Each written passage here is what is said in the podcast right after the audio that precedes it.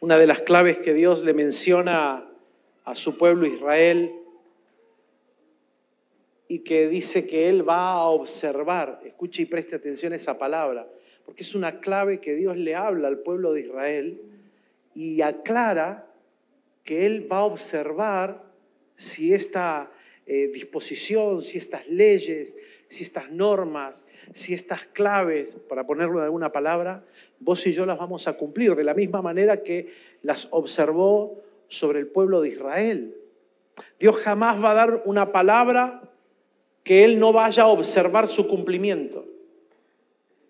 Creo que a veces cuando perdemos el, el, objetivo de que Dios es el que está observando y mirando, si estamos cumpliendo, permitime la buena expresión de una palabra que a veces el ser humano la distorsiona, la buena norma, si estamos administrando correctamente la medida, si estamos cumpliendo con la convivir o experimentar la dimensión de la clave que Él nos ha dado, creo que al repasarnos habría crisis de consagraciones. Porque he encontrado que tantas veces estamos interesados en lo que hacemos para Dios. Por eso le pedí a todos y liberé a los, a los equipos esta noche para no, que ellos también no se distraigan. A veces es tan fácil distraernos detrás de algo que hacemos las maestras preparando una clase eh, del encuentro de niños y tu tarea con los preadolescentes y es tan, es que es tan importante y estoy llorando y estoy ayunando por ellos o una palabra para la, para la ofrenda en el momento que damos. Se vuelve tan importante que te corres del eje central y es que vos y yo somos la ofrenda que debe ser presentada en el altar del Señor. Y empezamos a, a creer que es más importante lo que yo hago para Dios. No, no, sacando fotos yo estoy. No, no, sacando fotos nada. Porque puedes estar sacando fotos, perdón, no estoy tomando a lo de aquí por medio, ¿no? Este, puedes estar sacando fotos y estar a kilómetros de distancia de una verdadera consagración a Dios. Puedes estar dando un discipulado y enseñando la palabra del Señor y estar a cientos de kilómetros de una verdadera consagración de Dios. Como dirá nuestro pastor Jorge igual te pusiste en piloto automático levantaste vuelo y te pusiste en piloto automático y crees que vas a navegar. El tema es que hay una clave, aunque podamos navegar en piloto automático y no se note, hay una clave que Dios menciona a su pueblo Israel y que Él la observa. La observa cuando Dios instituye las leyes, cuando le da un formato por ejemplo, a la forma del sacrificio, que era la forma estructural del Antiguo Testamento para tener un encuentro con Dios. El pueblo tenía que venir a presentar un sacrificio. Era la forma visible de demostrar una consagración a Dios. Era la forma visible en que yo demostraba que Dios está primero. Entonces, ¿cómo hago en aquella época para demostrar que Dios está primero? Me vengo al altar del Señor y le presento una ofrenda. Llegó un momento en la historia que ya ese altar estaba construido dentro del tabernáculo de Moisés, luego en el tabernáculo de David. Pero previo a eso, cada hombre o cada mujer que quería consagrarse a Dios y, rendir su vida, iba a algún lugar y levantaba un altar. Abraham levantó un altar. Dios ha cumplido su promesa. Luego levantó otro. Dios ha provisto cuando fue a llevar a Isaac para sacrificarlo. Y todo el encuentro con Dios, con las hombres y mujeres en la Biblia, ha partido de un altar de consagración, donde Dios le ha dicho, como le dijo a Moisés cuando lo llamó en la zarza, la zarza fue el altar de Moisés. No fue un altar físico donde él eh, tiró un cordero o tiró un, becerro o un cereal, como va a instituir luego el Levítico del Señor, las ofrendas distintas y variadas que hay y la actitud con la que debo presentarme a dar esa ofrenda, sino que la zarza misma era una ofrenda donde Él era, Él era el sacrificio. Por eso Dios le dice, quítate, quítate las zapatillas porque la tierra que estás pisando es santa. Creo que debemos volver a repasar la medida de nuestra ofrenda. Por eso le puse así a este mensaje, como Dios me lo dio anoche y me cambió el mensaje, como te decía. Mi mejor ofrenda. Y me animaría a preguntarte antes del tiempo, ¿cuál es tu ofrenda que le estás dando al Señor? Me animaría a una segunda pregunta, ¿cómo está la ofrenda que le estás dando al Señor? Y no te estoy hablando de una ofrenda económica, quisiera meterme en ese terreno, pero te aclaro algo, lo económico es una manifestación visible de cómo vos estás con Dios. Hasta eso. Pero no voy a entrar allí porque me interesa hoy a la ofrenda primaria, mi vida, vos, yo, en el altar del Señor. Donde dejamos de funcionar en piloto automático, donde dejamos de tapar eh, eh, la élite social que, que el mundo te mete, ¿no? Con frases tan dramáticas y destructivas que hacen que el ser humano no, no, no, no sea la ofrenda que Dios está esperando. Como por ejemplo los trapitos sucios se lavan en casa. O vivir la vida solo, como te enseño yo, ¿no? Hay gente que cree que puede funcionar en piloto automático. Ah, pero yo creo en Dios. Eso es funcionar en piloto automático. Hay una clave, yo creo en Dios. Si creo en Dios, ¿vivo como el Dios que creo? Porque si no estoy viviendo como el Dios que digo que creo, no creo. Pero viste que eh, eh, el ser humano es así, la gente es así, no, yo creo a Dios a mi manera. No hay manera, no hay a tu manera. O es a la manera del que decís creer o no hay manera. No puedo meter a Frank Sinatra en mi relación con Dios a mi manera. No lo puedo meter. O es a la única manera del único manual que tengo o no hay otro. Yo te animaría que esta semana medites en el libro de Levítico, por favor. Y que te vuelvas a repasar a la luz de lo que Dios está enseñando en el carácter de la ofrenda, en la calidad de la ofrenda, en cómo Él está observando la ofrenda que va a ser presentada.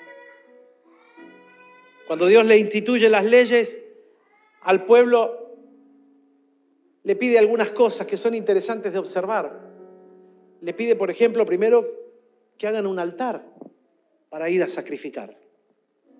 Y es interesante que el altar que Dios le pide al pueblo que, que hagan o a los hombres con los que tuvo un encuentro, levantar un altar, no tenía nada que ver con los altares que ya había en aquella época, de otros dioses, de otras deidades, de, de, de otras cuestiones idolátricas.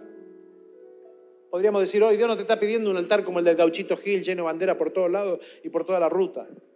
Dios no te está pidiendo que vayas y levantes una, una casita ahí y la llenes de botellas, o, o de la forma que sea.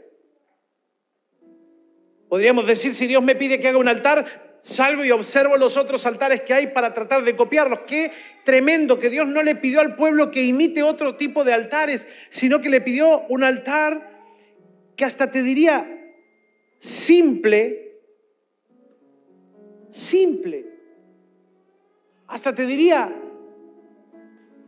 medio pobretón a la luz de otros altares que había. Pero la diferencia era justamente en las claves que había en ese altar. Por ejemplo, Dios le dijo que para presentar el sacrificio el altar tenía que tener 12 piedras, una por cada tribu. Porque lo que Dios estaba pidiendo es que se presente su pueblo delante de él. O sea que la, la ofrenda tiene que tener el carácter de presentar algo a Dios. Y en este caso era, voy a presentar al pueblo. Había 12 piedras. Otra de las características de ese altar era que Dios le pidió que sean 12 piedras lisas. Dicho de otra manera, piedras en las cuales el ser humano no hubiera trabajado, no la hubiese tallado, no hubiese agarrado una herramienta para dejarla plana. Tenías que buscar piedras planas, porque la idea del altar es que en el altar del Señor no puede haber nada del hombre. No puede haber ninguna acción en el altar, en la consagración tuya o mía.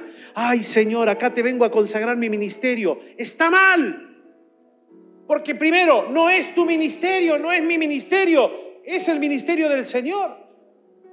Pero viste que nosotros cambiamos la, la verborragia, cambiamos la semántica en algún momento y decimos, le voy a presentar al Señor lo que hago, lo que digo mi ministerio, la palabra. No es tuyo, no es mío, es de Él. Así que al altar yo debería ir con lo que es de Él, no con lo que es mío. Debería ir al altar a consagrarme buscando que Él se manifieste sobre ese altar con agrado. Como cuando Elías presentó el altar delante de los profetas de Baal y de los profetas de Acera, ¿te acordás? En Reyes, en Primera de Reyes. Y presentó allí su ofrenda, partió el toro, le echaron 320 litros de agua en medio de tres años y medio de sequía, o sea que lo que le tiraron encima era muy valioso. Y luego dijo, que se sepa hoy en Israel quién es Dios. Y bajó una lengua de fuego del cielo que consumió el altar, las piedras, el agua, dejó, yo me imagino un manchón negro nada más quedó ahí.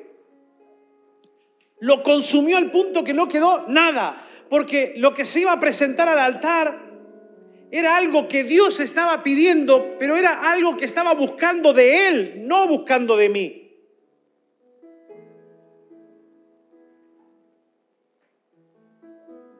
En ese altar no hay trabajo de hombre, sino que hay obediencia a la forma de Dios. Nos cambia la matemática. Tu consagración no puede tener nada tuyo, como mi consagración no puede tener nada mío. Mi consagración tiene que estar llena y rodeada, embebida de lo único que debe tener esa consagración, obediencia a mi Dios obediencia a la forma de mi Dios. Obediencia al tamaño, a la medida, a la forma que Él me pide.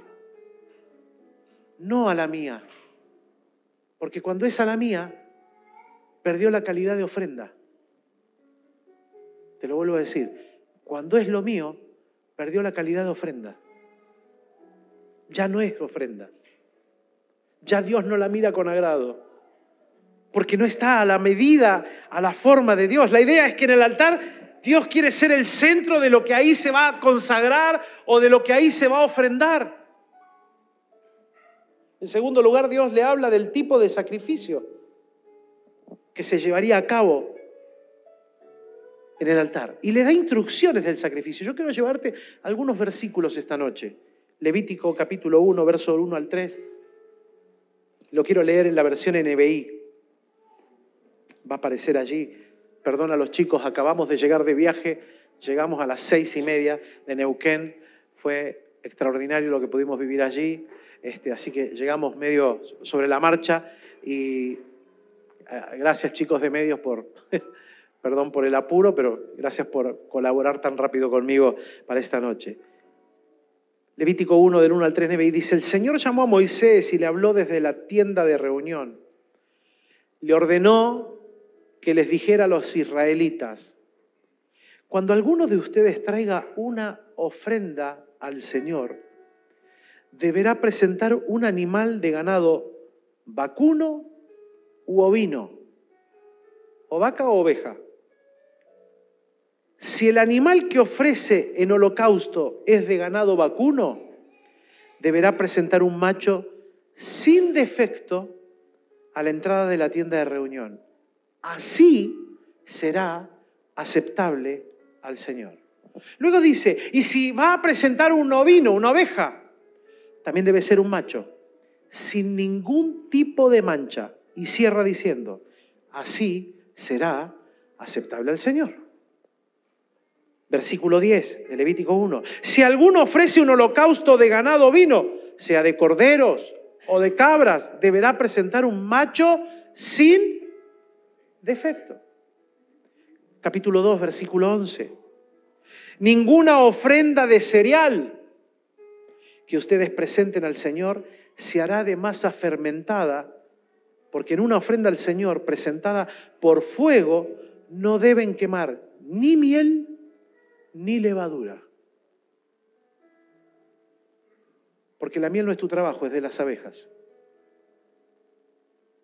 y las abejas están respondiendo al Señor. Así que Él no le está pidiendo una ofrenda a las abejas, le está pidiendo una ofrenda a sus hijos e hijas. Porque la creación ya lo exalta al Creador y responde al Creador. Pero dice, no vas a presentar ofrenda que contenga levadura. Yo cuando leí esto automáticamente vino aquel recuerdo del Nuevo Testamento, cuando de hecho el Señor Jesús mismo le va a decir a los discípulos, cuídense de la levadura, de la masa, porque se va a fermentar.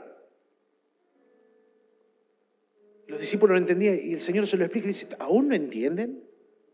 Que no les estoy, esa frase se las dice luego del milagro de la alimentación de los cinco mil primero, donde juntaron 12 canastas de comida, de pan y de pescaditos, el otro de cuatro mil, donde volvieron a juntar panes, y de repente están en la barca, casi por entrar a la barca, y el Señor ahí les habla y les dice, cuídense de la masa de los fariseos, cuídense de la masa de esto. Y los muchachos dijeron, ¿será porque no trajimos pan? Porque se olvidaron de llevar pan y no tenían para comer seguro que Jesús tiene hambre y me está hablando de que, uy, este palito es porque nos olvidamos del pan. Y el Señor que sabía lo que estaban pensando dice, todavía no entienden que no te estoy hablando de pan para comer. ¿O no te acordás del milagro que hice con los cinco mil? ¿No te acordás de las doce cestas? O sea, ¿vos crees que para mí el problema es darte de comer? Si con un poco de pan y un poco de pescado le dimos de comer a 17 mil personas y encima sobraron una cesta para cada uno de ustedes.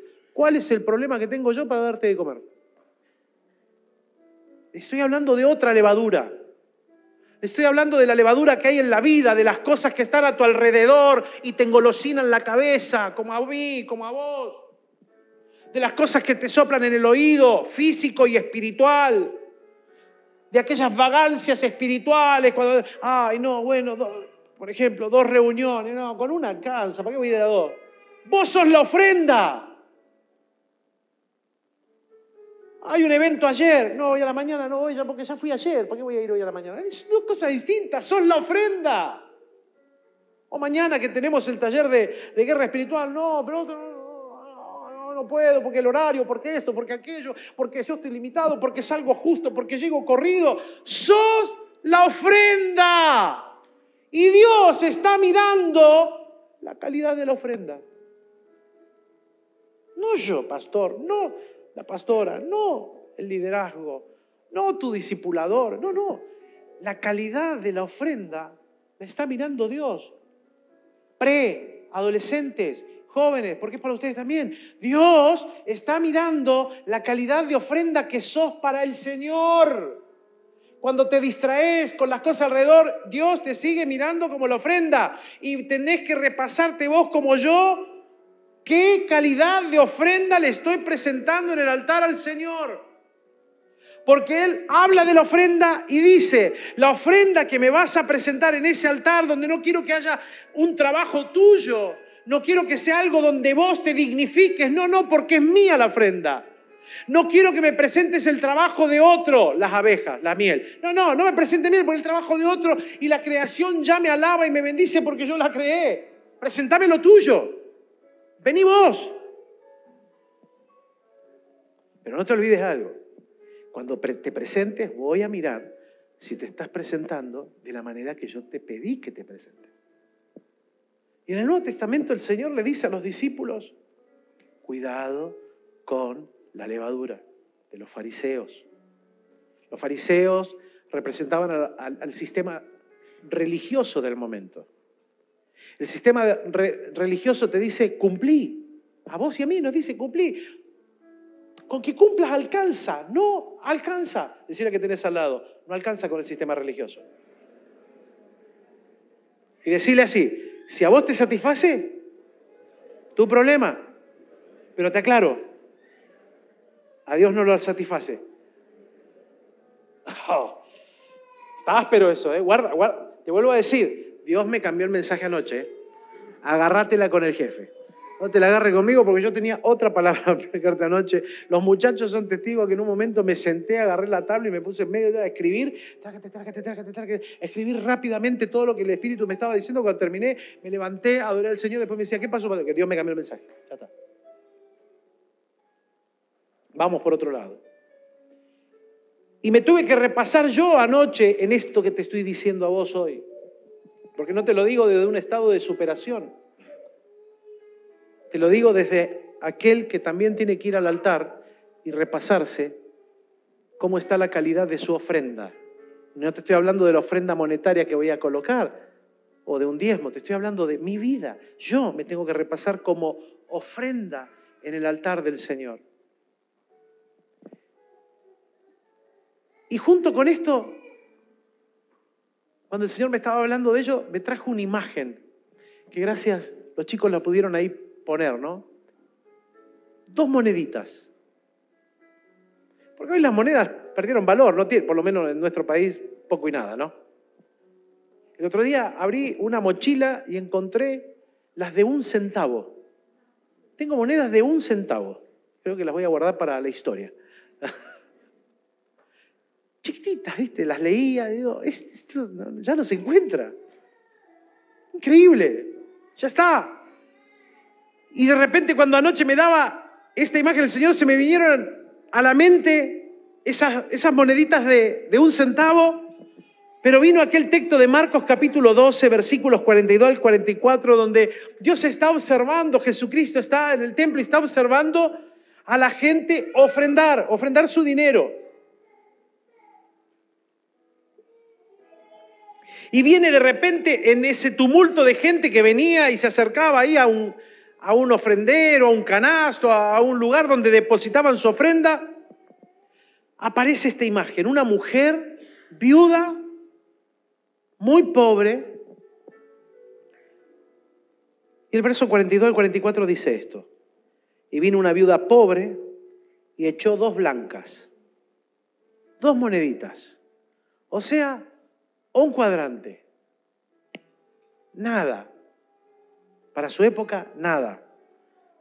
Entonces llamando a sus discípulos les dijo, de cierto os digo que esta viuda, pobre, echó más que todos los que han echado de lo que les sobra. Pero esta, de su pobreza, echó todo lo que tenía, todo su sustento. La viuda le entregó las dos moneditas al Señor en ese acto de ofrenda, dos moneditas entregó dos, y permitime el epíteto, el calificativo mío personal, dos miserables moneditas a la, a la vista de quien le estaban rodeando, ¿no? Pero no la vista de Jesús. Jesús, como Dios, está mirando la ofrenda.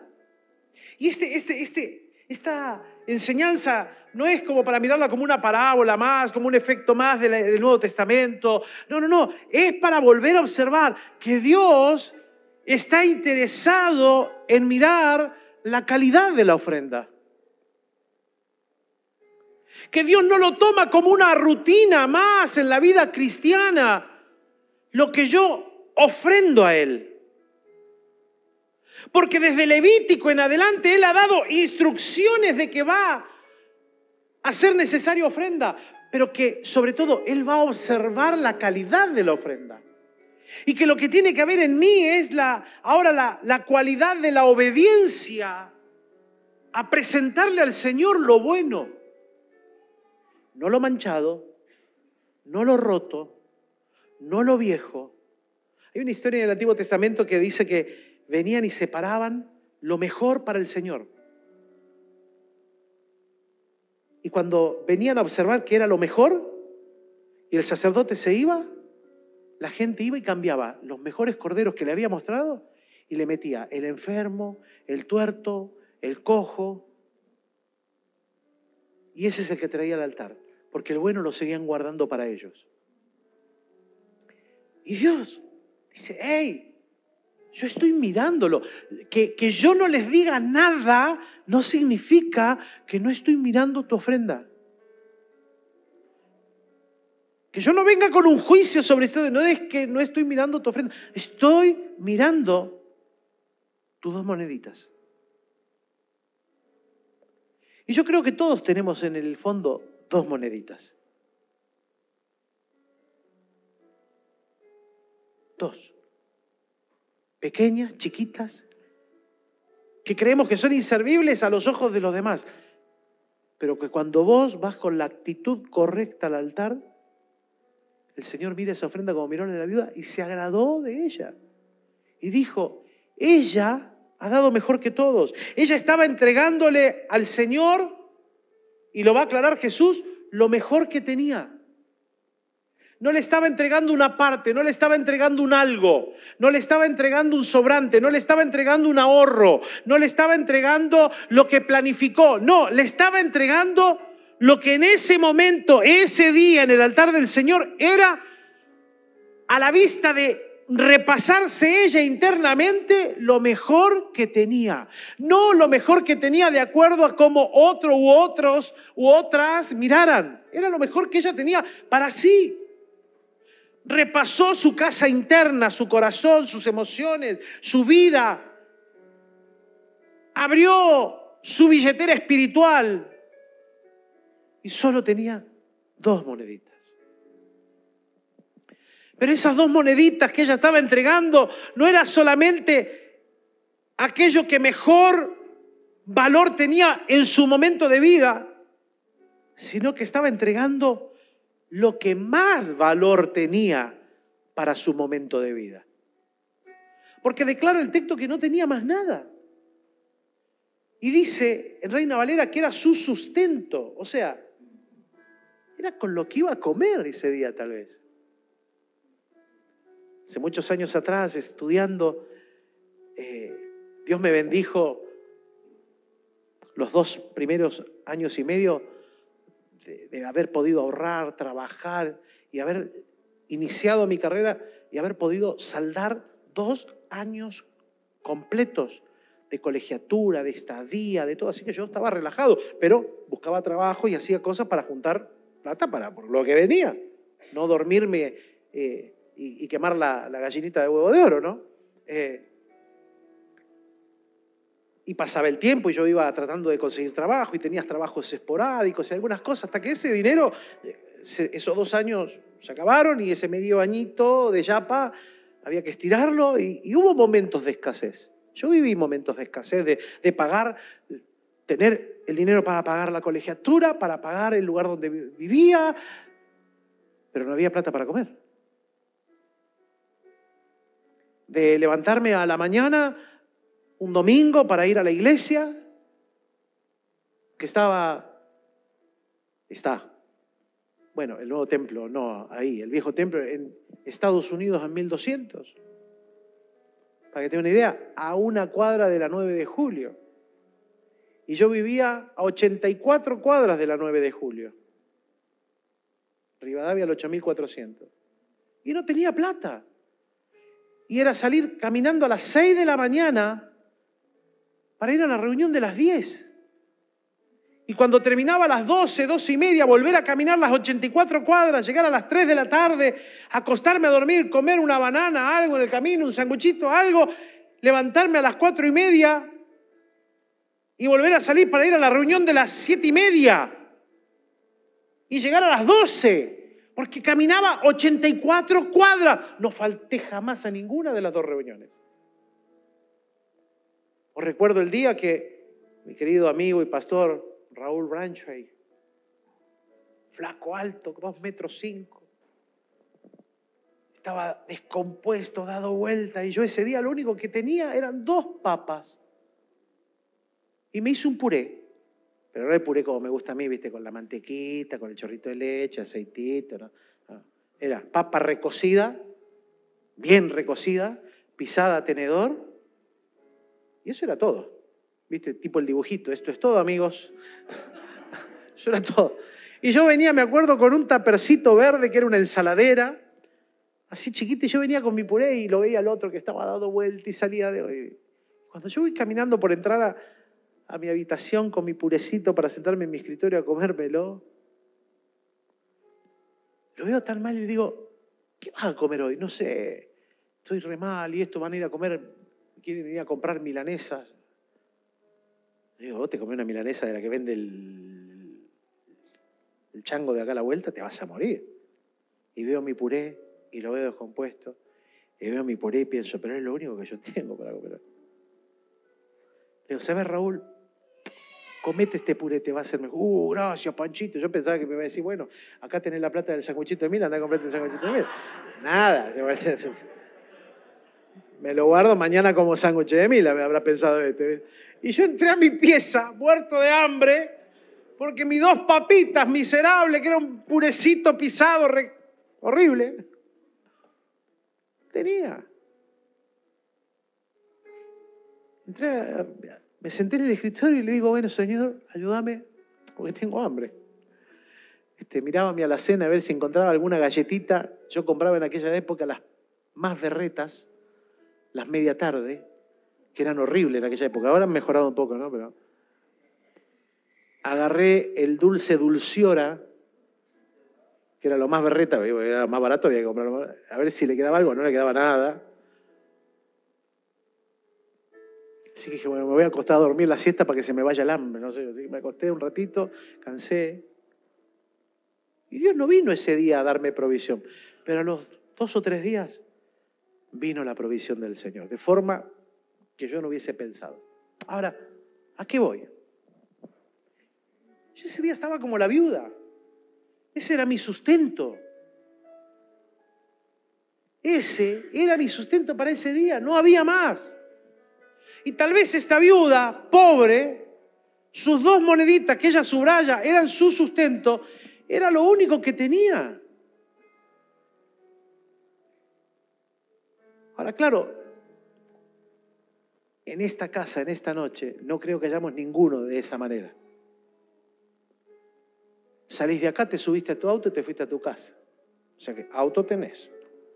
O te fuiste caminando, o te tomaste un taxi, o te vino a buscar un familiar. Llegaste a casa, te tapaste con tu sabanita, tu frazadita, tu camita, tu colchoncito. Todo en chiquitito, estoy diciendo, no sé por qué. Este, te sentaste en tu mesa, te comiste tu plato de comida. Tal vez no es lo que vos quisieras hoy comer, pero lo tenés. Y es la provisión del Señor. Entonces, ¿qué está limitando que te consagres a una medida mayor? Si el dador de todo ya te dio todo lo que necesitas. ¿Cuál sería la excusa para darle al Señor en menor medida cuando Él te ha dado todo?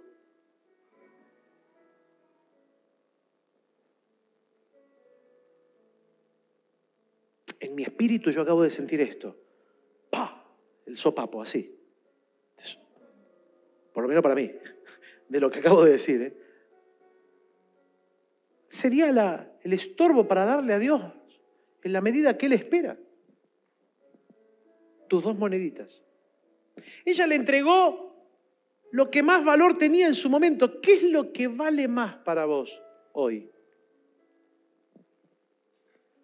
¿Cuál es tu medida de valor hoy? Y recordad que no te estoy hablando de lo financiero. Lo que Dios se le estaba hablando en el Antiguo Testamento como en el Nuevo es sobre una actitud, que es la actitud de menospreciar el sacrificio de la ofrenda a Dios. Cuando Dios le estaba diciendo, no presenten el cordero cojo, tuerto, manchado, enfermo, no presentes la ofrenda de cereal, el cereal. No lo presentés con levadura. ¿Por qué? Porque esa levadura dentro de la ofrenda significa que vos trabajaste en esa ofrenda. Yo no te estoy pidiendo que vos trabajes, te estoy pidiendo que obedezcas. Que traigas a mi altar.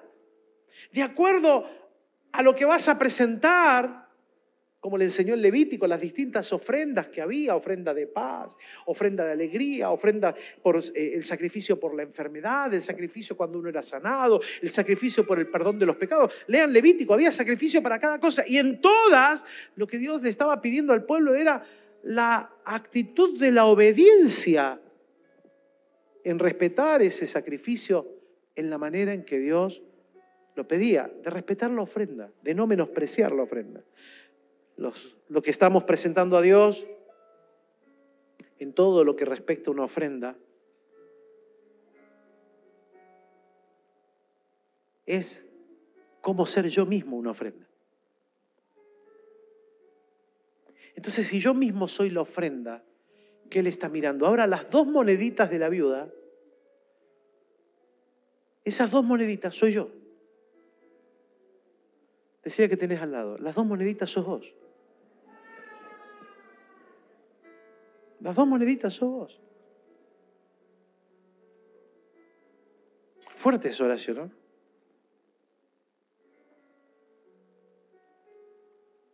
Las dos moneditas sos vos, Belén. ¡Wow! Qué, fuerte eso. O sea, anoche me desmayé, ¿no? Porque terminamos casi a las 3 de la mañana. Pero antes de, desmayarme, me venía esto, ¿no? Yo soy las dos moneditas y, me golpeó.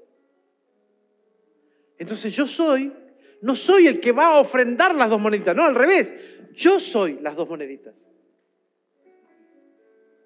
que Dios va a mirar y se debe agradar en las dos moneditas como se agradó en las dos moneditas de la viuda pobre. Concluyo.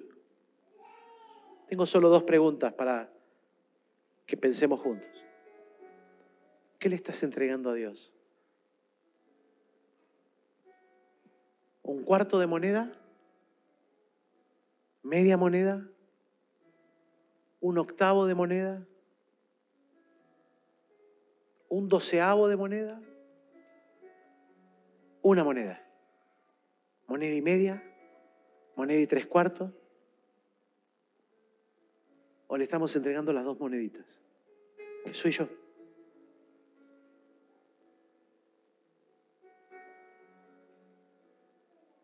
¿Cuál es la ofrenda? Sería la siguiente pregunta. ¿Cuál es la ofrenda sacrificial que le estoy dando? Porque ahora el sacrificio soy yo. Yo me presento en el altar para ser quemado en el altar del Señor.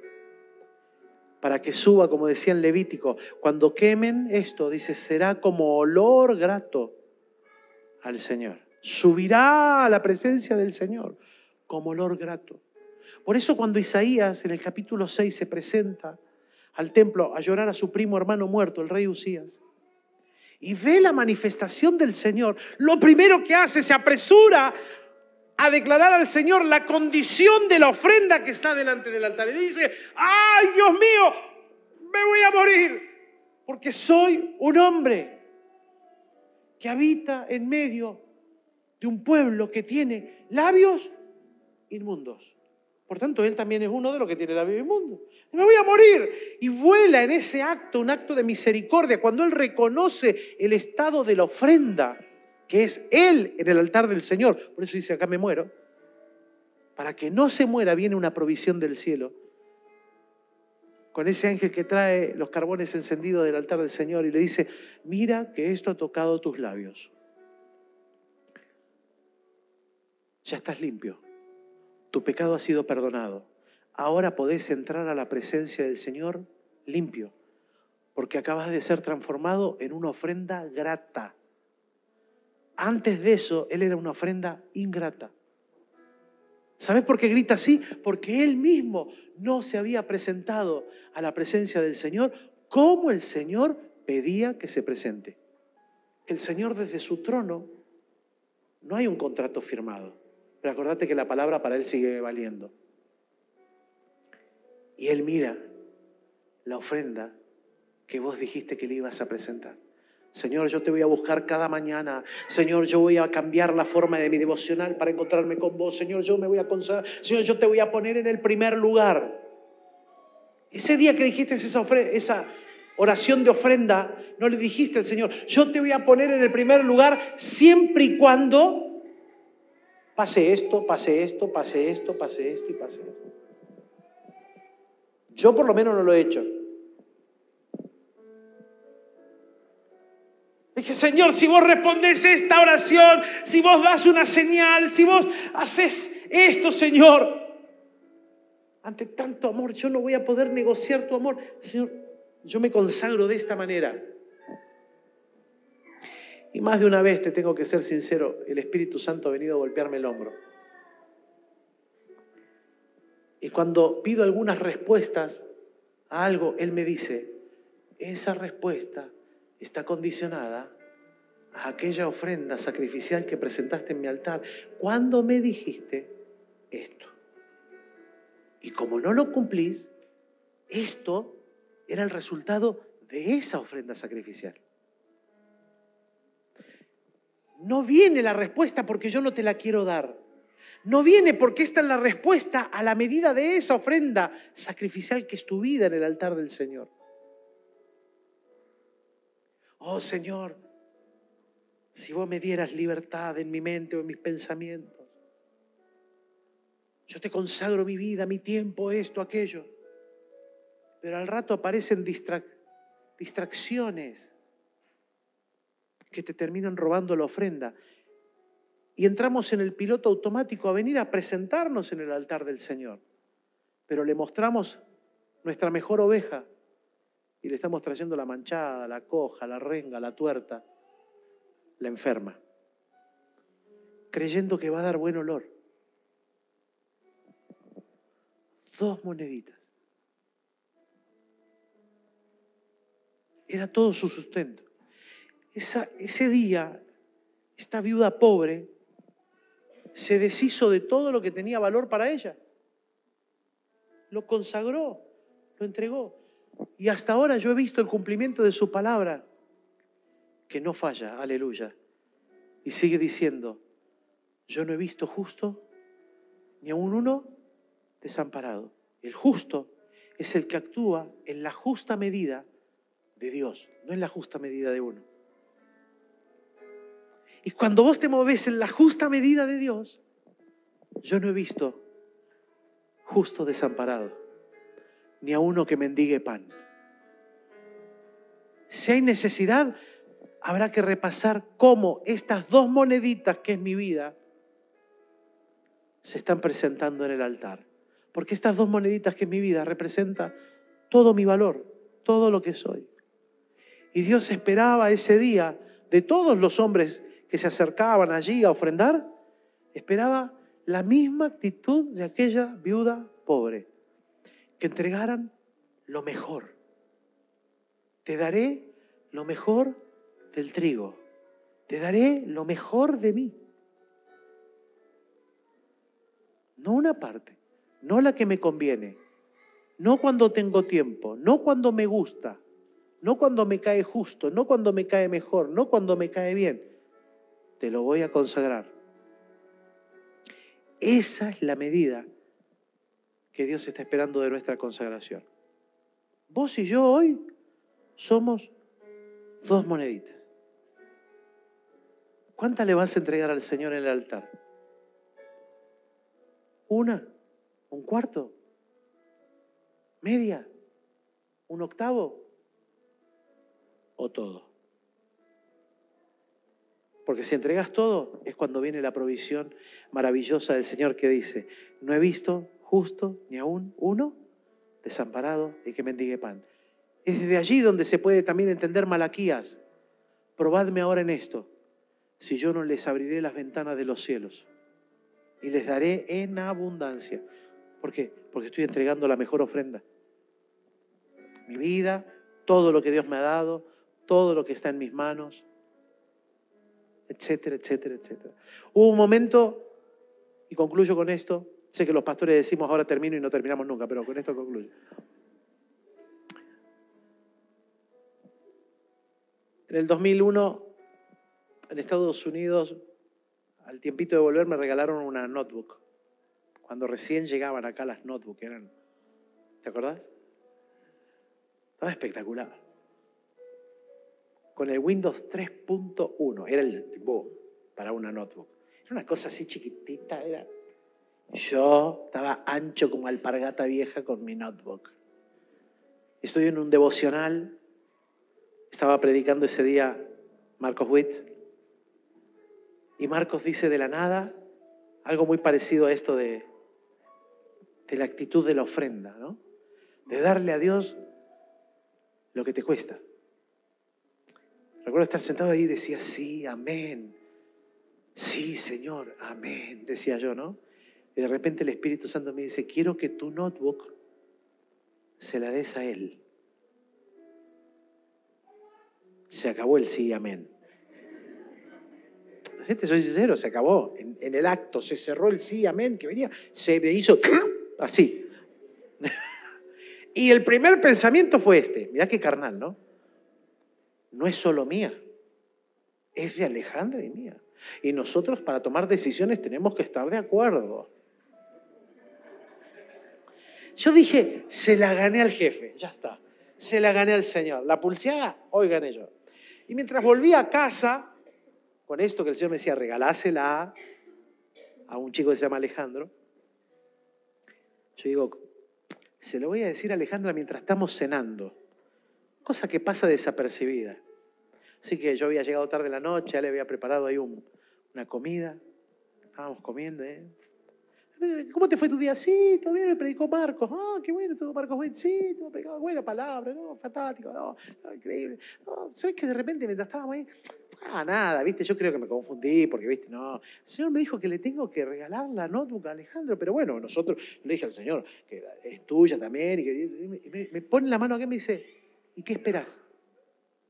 Yo la miré como diciendo, hija de Satanás, sal ahora, calla esa boca, enmudece, este, dice, ¿qué esperas? Ok. Al otro día a la mañana salgo de casa, en mi mochila iba mi notebook, mi mejor valor. Llego al box de Alejandro. Alejandro, el tecladista, ¿te acordás? Gaby. Le digo, Ale, date vuelta. Estaba en su banqueta de piano, buchar. Date vuelta. Extendé las manos así. ¿Para qué? Voy a extender las manos. Saco la mochila y digo, toma, que el Señor te bendiga.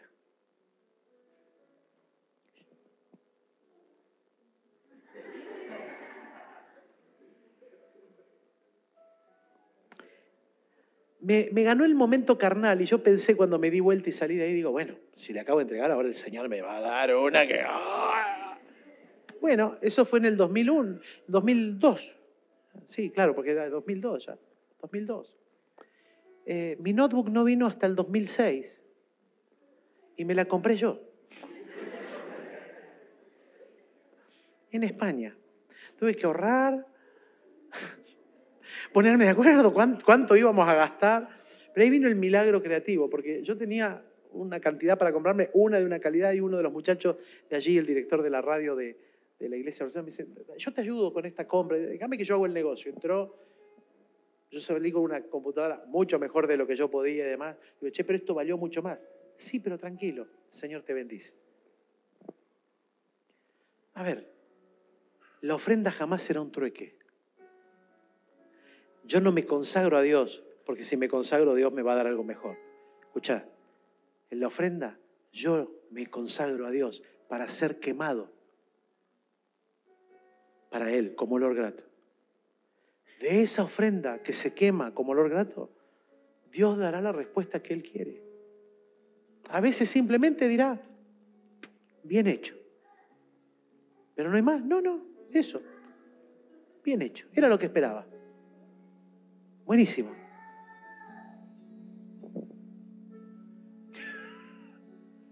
Y a veces Dios dirá, era lo que esperaba. Y ahora esto abre esta posibilidad o esto otro. El problema no es lo que abra. El problema es la obediencia. El tema, la clave es la obediencia, hacer las dos moneditas que representan todo mi sustento, todo lo que soy, consagrado al Señor.